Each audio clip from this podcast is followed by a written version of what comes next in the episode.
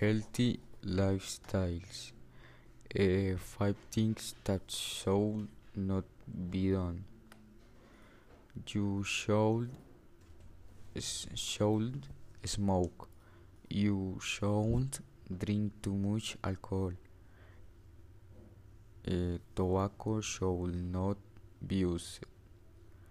Should you should do a lot of exer exer exercise. Food should not be abused.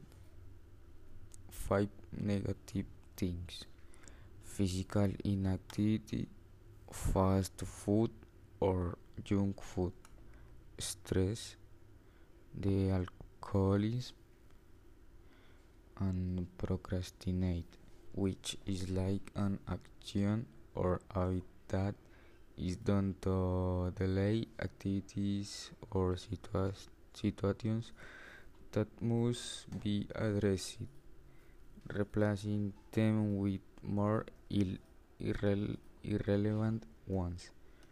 Thank you.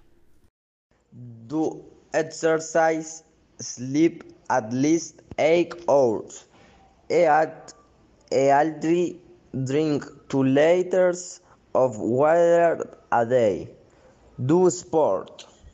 Thank you.